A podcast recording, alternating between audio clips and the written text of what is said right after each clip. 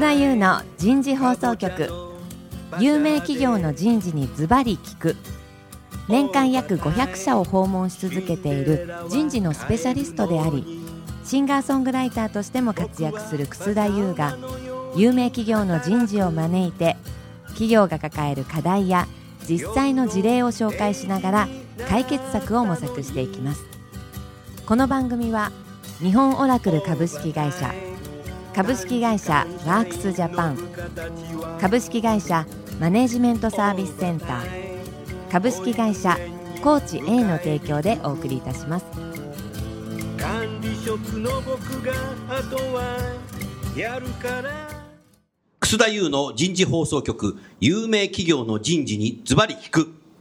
パーソナリティの楠田優です、えー、今日は前回に引き続きまして人事の変革とチェンジエージェントです。早速、ゲストの方をご紹介いたしましょう。3M ジャパン株式会社執行役員人事担当、野川真紀子さんです。野川さん、今日もどうぞよろしくお願いいたします。よろしくお願いします。続きまして、TOTO 株式会社人材本部人材部部長の池田正明さんです。池田さん、どうぞよろしくお願いいたします。よろしくお願いします。最後に、今回のスポンサーを務めていただいています、日本オラクル株式会社クラウドアプリケーション事業統括 HCM クラウド統括本部エンタープライズ営業部部長の小野律子さんです。小野さん、今日もどうぞよろしくお願いいたします。よろしくお願いいたします。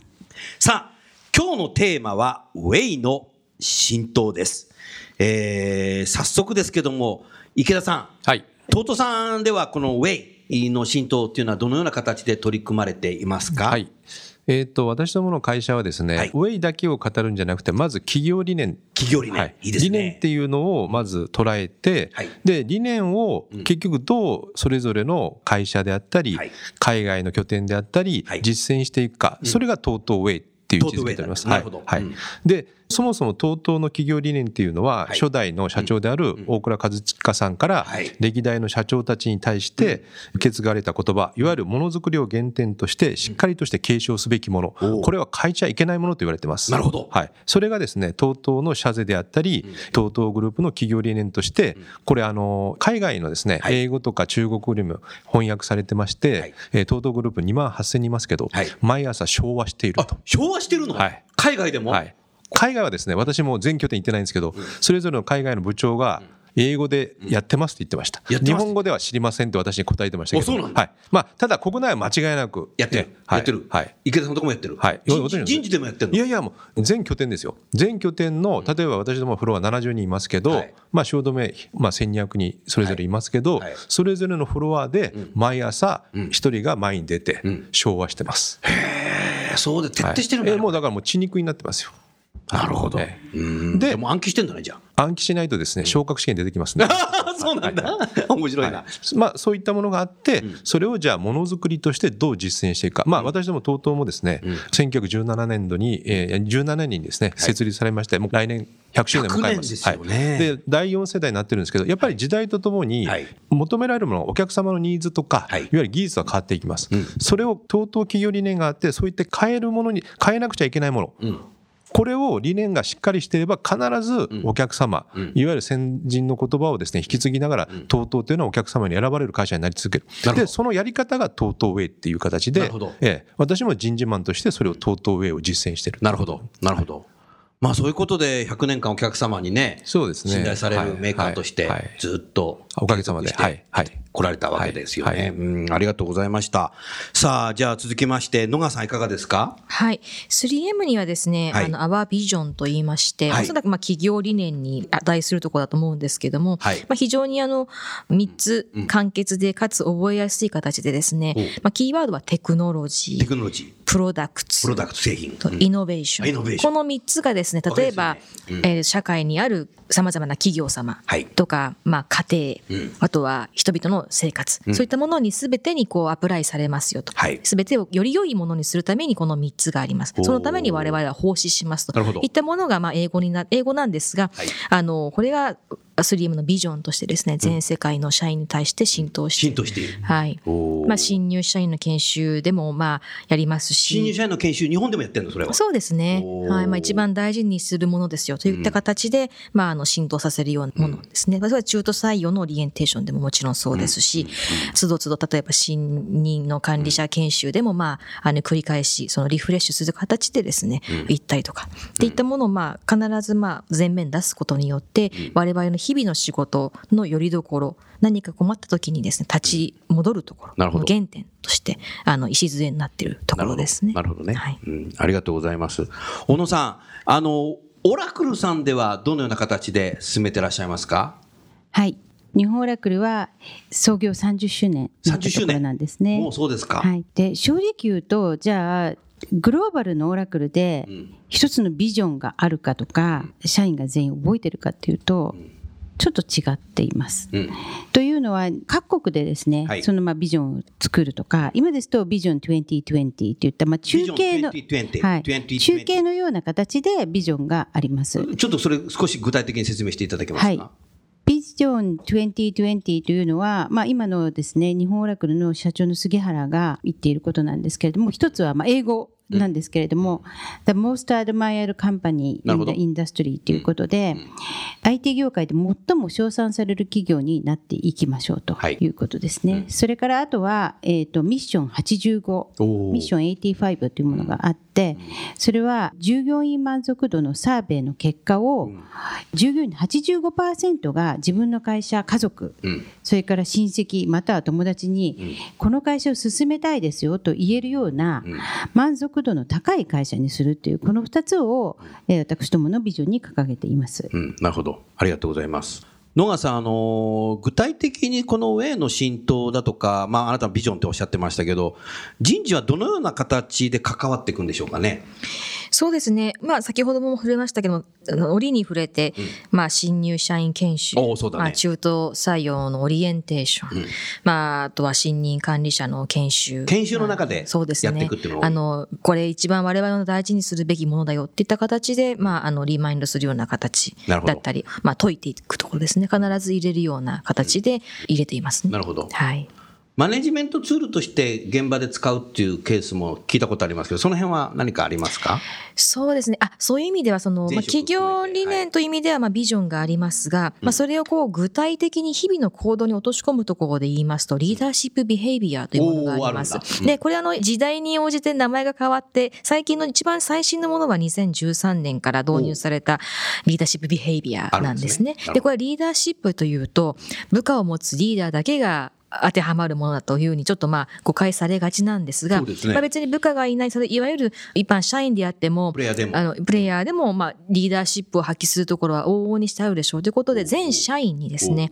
で、かつそのまあレベルだったりとか、その部下を持つリーダーとして、あるいはインディビジュアルコントリビューターとして、うん、という形で、こういうアクションが求められますよっていうのは6つの項目としてあるんですね。で、ねこれはあの直接毎年年に1回、リーダーシップビヘイビアの6項目がどれぐらい発揮されたのか否かっていうのを一人一人まあアセスメントされる。アセスメントしてんの？はい。そういった意味で。それは評価にも評価に関係されます。はい。それすごいね。なんで、それはまあどちらかというと、それが直結して次の年の昇給に紐付くとかではなくてですね、うんうん、もう完全に1、3エマーって我々呼んでるんですが、3エマ社員としてですね、うん、あるべき行動規範にとってどれぐらい発揮してるか否かを見て、でそれをもとにフィードバックをして、うん、じゃあ例えば6つある中でイノベーションっていうものがあるんですが、はい、これが去年はちょっと残念だったねと。で、今年はこういったところにチャレンジしてみようよっていったような、翌年への行動のまあ指針みたいなものにになっていくと。それをまあ人事として部下を持つマネージャーであったり、事業部全体のリーダーシップビヘイビアの向上といったものをサポートするというような立ち位置になります。はい、ありがとうございます。さあ、じゃあ、池田さんの方はいかがですか、はい当然あの新入社員とかいわゆる階層別研修の中でまあ昇格したタイミングでとか、いわゆる新任課長新任部長、それぞれ TOTO の企業理念とウェイをどう実践するかっていうのは、まあ教えたりですね確認したり、自分がどう実践していくかっていうのをまあ発表してもらうっていう機会があります。なるほど。ただまあそれはまあ更新っていうか、まあ、いわゆる今今どうなのかといったところでありまして、先生の先ほどのご質問からいくと TOTO って2007年、今の北村社長が経営企画の本部長の時にですね、大大々的にその TOTO ウェイの活動を始めました。そうなんだ。はい。少しその辺の話を、はい、で、その時にですね、えっ、ー、と、いわゆる TOTO の企業理念っていうのが制定されまして、うん、まあ一つ象徴的なことで言うと、うん、5つ項目があるんですけど、私たち TOTO グループは社会の発展に貢献し、世界の人々から信頼する企業を目指しますって言うんですよ。いいですね。で、えー、水回りを中心とした豊かで快適な生活文化を創造します。うん、で、まあその後いろいろいくつかありますけど、うん、えー、一人一人の個性を尊重し、生き生きとした職場を実現しますというのが、この5つ目の、えー、いわゆる私ども人材本部が現場と一緒にどう実践していくかっていう、いわゆる企業理念であり、これを実践することが TOTO ウェイなんですよね。そういったことをやってます。うん、で、それをじゃあ人事は研修だとかやってます、やってます。はい。徹底して。そうですね。うん、で、だからものづくりであれば、たゆまぬ研究が開発するように質の高い商品とサービスを提供しますというのが3番目に定められてて、これをものづくりとしてどう実践してるかっていうのが、いわゆる TOTO の企業理念を実践した上っていうことになるんです。なるほどね。まあ、ある意味、マネジメントツールになってるね。なってます、なってます。はい。ですんで、そういったことをですね、まあ、ちょっと2つ今日ご紹介したいのがあって、はい、それをですね、全社 CS 大会、いわゆるカスタマーサティスファクションとい。う形で、顧客満足度向上、はい、それをどういうふうに間接部門では実践したのか、販売部門では実践したのか、販売部門、ものづくりはなんか分かるけど、間接部門はどうなんだろう？間接部門ね、難しいんですけど、ね、例えば私どもで言うと、ダイバーシティをどう推進していったとか、なるほど。いわゆるあの健康管理ですね、社員の健康管理。健康管理。それをどうしたいはい。あと、まあ、いわゆるファイナンス関係であると、決算とか、等々のいわゆる会計制度の透明性とかですね。そういったところをちゃんと何かしら実践の場はあるわけです。コーポレートスタッフでも実践の場はある。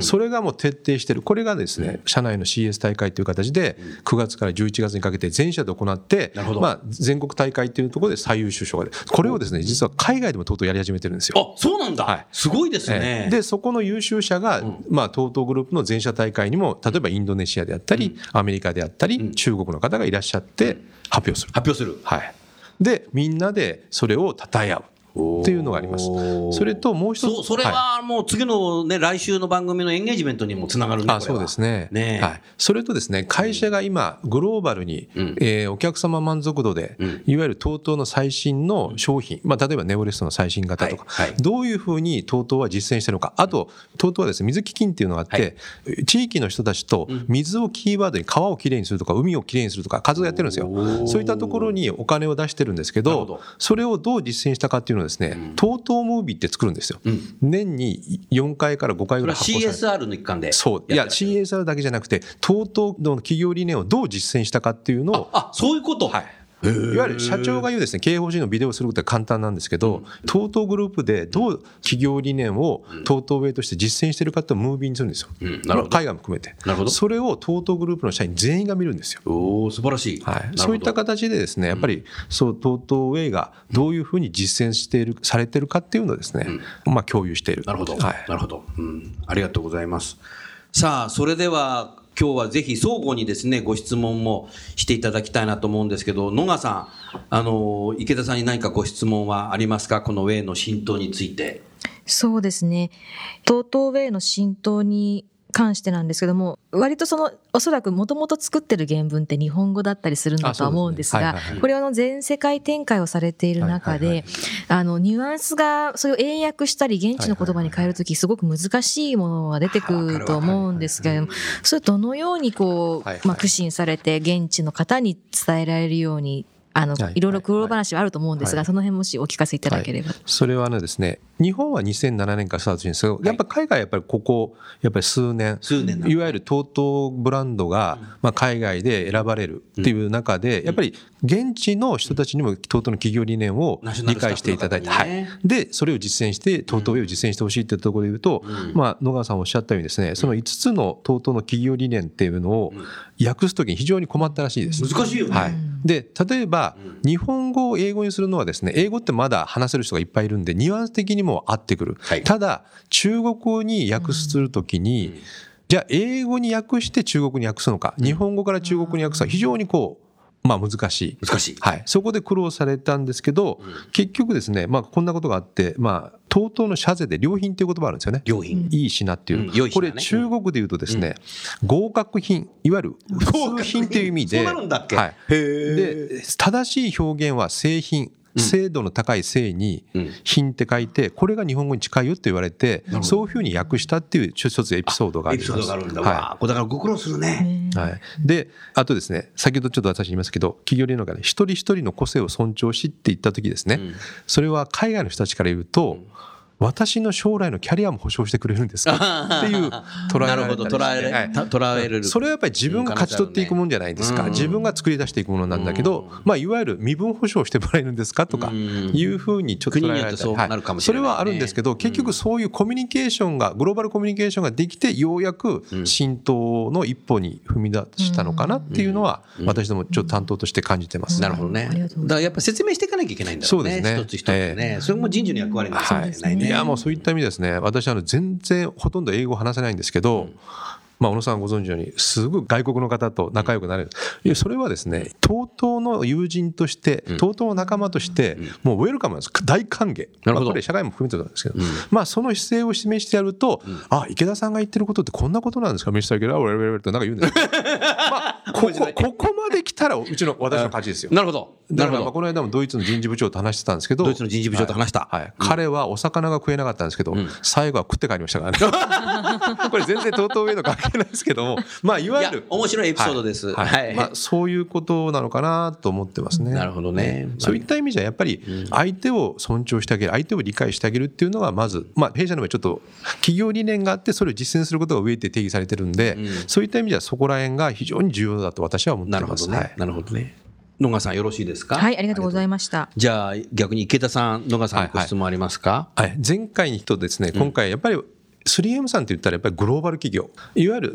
アメリカ発っていうか世界を最初席巻して、まあ、日本に上陸したという、まあ、うちは逆じゃないですか、いわゆる日本から TOTO ブランドを発信して、まあ、リージョンナンバーワン中国での TOTO チャイナ、アメリカでの TOTO USA っていう形で事業展開してるんですよね。そうですね。そうすると全くアプローチの仕方が違うときに、まあ、東のことを十分、まあ、野川さんど、どの程度、まあ、オシュレットの大ファンっていうのは分かりますけども、まあ、そのあたりですね、なんかやっぱりアドバイスいただけないかなと、我々やっぱり非常にこう、アメリカとか中国に行った時、どうしてもやっぱり、社員の人たちにどういうスタンスで接したらいいのかっていうのはやっぱり悩むんですよね。で、その一番がですね、今、私は人材部長で、うちにグローバル人材グループって作ったんですけども、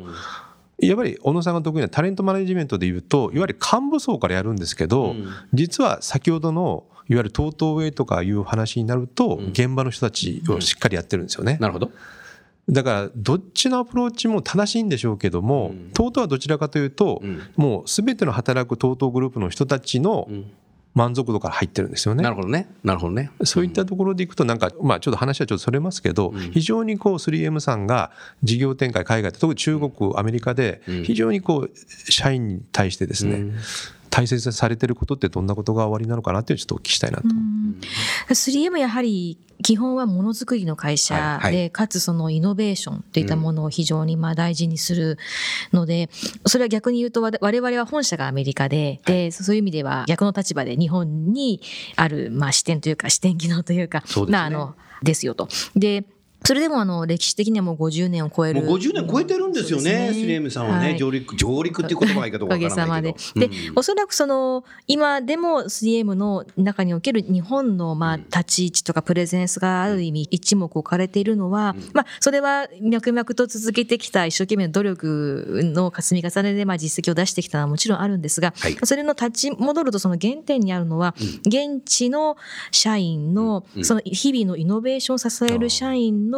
あの、の、やっぱり現場の声、あるいはその何かを、ものを作り出そうという好奇心っていうものを非常に大事にしている。まあ大事にしてくれているというか、本社側もですね。なるほど。っていうところは非常に、あの、私もあの 3M 入ってから非常に日々、ひしひしと感じるところですね。なるほど。で、やはりそのイノベーションに常に投資をしていこうというのは全世界的にあるもうベースにあるスタンスなので、それに対して何かしらその良いアイディア、昨日よりも今日よりより良いアイディアを出す社員に関しては、例えばそれがある程度シニアなレベルだろうと、ジュニアだろうと、うん、尊重をするようなカルチャーがベースに。尊重するカルチャーがベースにある。ね、はいそ。それこそダイバーシティ、ね、そうですね。うん、で、日本初の、実は日本で作られたもので全世界に展開しているものもいくつかありますし。あるんだ。なので、そういう意味で、その、個性というかそのローカルの社員の声、うん、あるいはその一つのそのビジョンに向かって行われるその求心力のあるその、まあ、イノベーションものづくりに対する貢献というのは非常にこう軽視しない、うん、なるほど。ものを非常に大事にしているところですね。はい、まあでも今の話聞いてると 13M なんだね。そうですね。多分ね。どちらかというとこうアメリカが本社で日本はこう下に見られがちみたいなイメージだけどそれないね今の話聞いてるとね。ああそれは素晴らしいなと思いますね。池田さんよろしいですか？はいありがとうございます。小野さんあのこの2社の方たちに何かご質問ございますか？はい。2社ともですねお話を伺っているとまあ、名前から名前から。ロゴがこう想像できると言いますか消費者が例えばポストイットといえば 3M とか、うん、ウォッシュレットといえば TOTO みたいな形でですね、うん、非常に商品とブランドが消費者にすごく浸透してるんですよね。なるほど。そういうものっていうのはこの社員に対するこのウェイの浸透もしくはビジョンとか、うん、あの社税とか、そういったものが浸透している結果なのかそこはもう全く関係がないのかそういったところ内部の方のご意見としてちょっといた伺いたいなというふうに思っています、うん、池田さんいかがですか？いやもう小野さんの質問で言うと浸透している結果だと思いますね。そうなんだ、はい、あの企業あのウォシュレットっていつ世の中で、えっと、1980年ですね。80年でしたか、はい、あのえっと戸川淳さんがお尻だって洗ってほしいって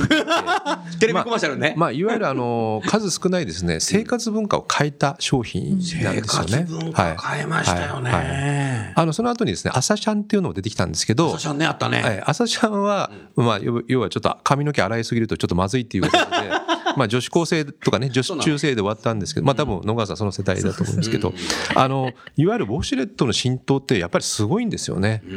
でやっぱり東南アジアとか中国ではものすごくもう火がついてます。完全に完全に。でアメリカでも一部火はついてるんですけどアメリカってやっぱりお尻とかですねいうキーワードがちょっと NG になってしまって積極的にコマーシャルが打てないとか。ああとですね水があんまり使えないんですよ。いわゆる6リッター規制っていうのがあって6リッター規制、ええ、あのいわゆるアメリカのほとんどの州が水を1回あたり6リッター以上使っちゃだめだと。はい、そうなんだ、はい、それ僕は初めて知りました、ね、まあ、そのあたりもあってですね TOTO の技術力あの、まあ、先生たちがご存知のように1990年私がまだ入社した頃の以前はですね、うん、12リッターか13リッター流してたんです水を。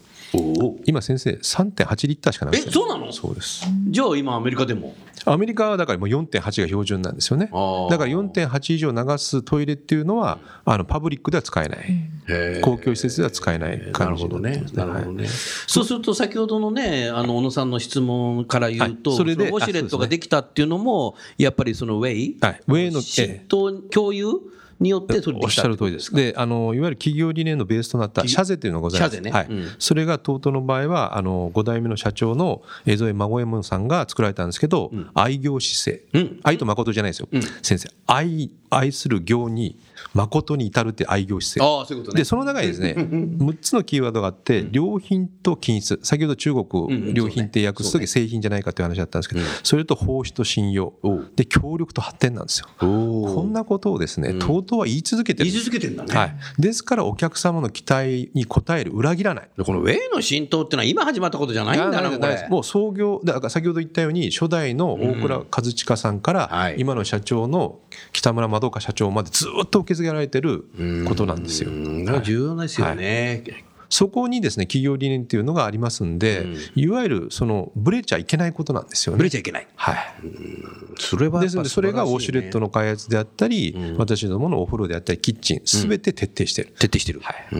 小野さんいいですか？はい。ありがとうございます。じゃあぜひ 3M さんはそういうの辺はいかがだろう？そうですね。ウェイの浸透の結果、うん、まあビジョン私どもの言葉で言うとビジョンの証だと思います。でもう一つあの我々よく最近あのサイエンスアプライズ to life というふうに言うんですね。で、やっぱり何かその発見したその技術をどんなところに応用できるのか活用できるのかっていうところをこう考えた結果がまあ商品になってるんですが、まあそれはもう日々その会社が大事にしているものの理念の具現化されたものが商品になってるわけで、それが例えばおっしゃった通り、そのポストイットがあったりだとかっていうのが、まあ非常にその、要は会社がまあ唱えているものについて具現化したものが商品であるという意味では非常にその、まあ、浸透された証なのかなというふうに思います。なるほどね。はい、うんはい。それではどうもありがとうございます。そろそろ時間になりましたので、えー、今日のウェイの浸透については、えー、この辺で終わりたいと思います。今日も 3M ジャパン株式会社の野川さん、TOTO 株式会社の池田さん、日本オラクル株式会社の野さん、どうもありがとうございました。ありがとうございました。ありがとうございました。夜も更けてきた今回のお話はいかがでしたか？楠田優の残業イルミネーションとともにエンディングといたしますこの番組は日本最大級の人事ポータルサイト HR プロのウェブサイトからもお聞きいただくことができます。HR プロでは人事領域に役立つさまざまな情報を提供しています。ご興味がある方はウェブサイトをご覧ください。この番組は先進テクノロジーで企業の人事業務を革新する日本オラクル株式会社。企業の人材採用支援。キャリア支援を通じて人と企業の持続的な成長と価値創造に貢献する株式会社ワークスジャパン。企業の人材戦略人材育成のプロフェッショナルカンパニー。株式会社マネージメントサービスセンター。エグゼクティブ向けのコーチングを提供する株式会社コーチ A の提供でお送りいたしました。それでは来週もお楽しみに。残